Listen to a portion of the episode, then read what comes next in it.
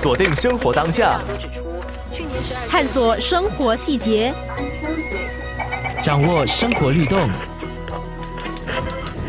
生活加热点。冠病疫情还没有缓解，各国经济呢已经严重受挫，我国也不例外。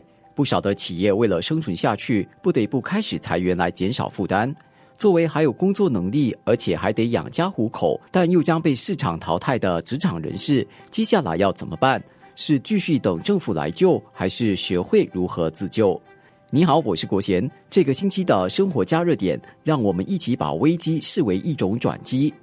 首先，人力部人力策略及政策处长李敬恒将和我们一起回顾年初疫情爆发以后，紧接着的阻断措施，到后来的措施松绑，我国就业情况过去几个季度起了哪些变化？过去半年，呃，我国经济遭受二零幺九冠状病毒的严重打击，今年上半年就业人数锐减了近十三万，这是历来最大幅度的半年萎缩。上半年被裁的员工总数也达一万一千三百五十人，超过了二零零三年沙士期间的裁减人数，但没有超过这二零零九年金融危机时的峰值。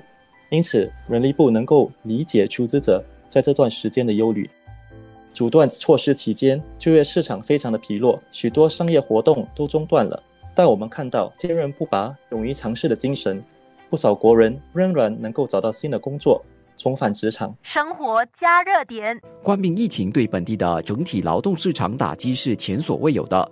新加坡中小企业协会副会长洪玉先生和我们分享了占本地劳动市场百分之六十六的中小型企业在疫情笼罩下的劳动力需求。冠病疫情呢，造成了中小企业呃对于劳动这这个劳动的需求哦。呃，有可能可以分成三个不不同的这个方向了。首先就是有一些中小企业，呃，患病之前呢，想发展的话还是扩展。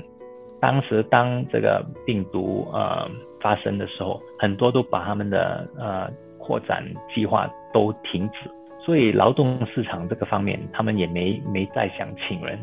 第二个方向呢，就是很多中小企业，他们当然因为受到很大的影响。他们呃开始有有一些已经开始裁员，从可能三月到七月的之间呢，呃中小企业已经开始嗯把他们的呃人力资源角度已经减少，把员工呃减少可能百分之二十到百分之四十，看他们是什么行业了。呃，第三种情况呢，就是有些呃企业，他们在这个时时间呢，发现他们找到了一个新的一个市场，这个当然是比较少数了。可是大致的呢，都是呃第一还是第二个呃方向吧，就是他们暂时没再请人，还是他们开始可能减少他们的人呃员工了。生活加热点。疫情爆发的前几个月，公司通常会先采取其他的措施保住员工，譬如放无薪假，并且将裁员呢视为最后一步。尽管我国已经逐步解封开放，但放眼整体的国际情况，还是有许多的行业深受影响，像是航空业、旅游业等等。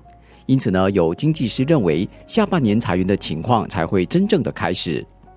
不幸遭到公司裁退，员工不但必须面对经济上的压力，心理上的负担也不轻。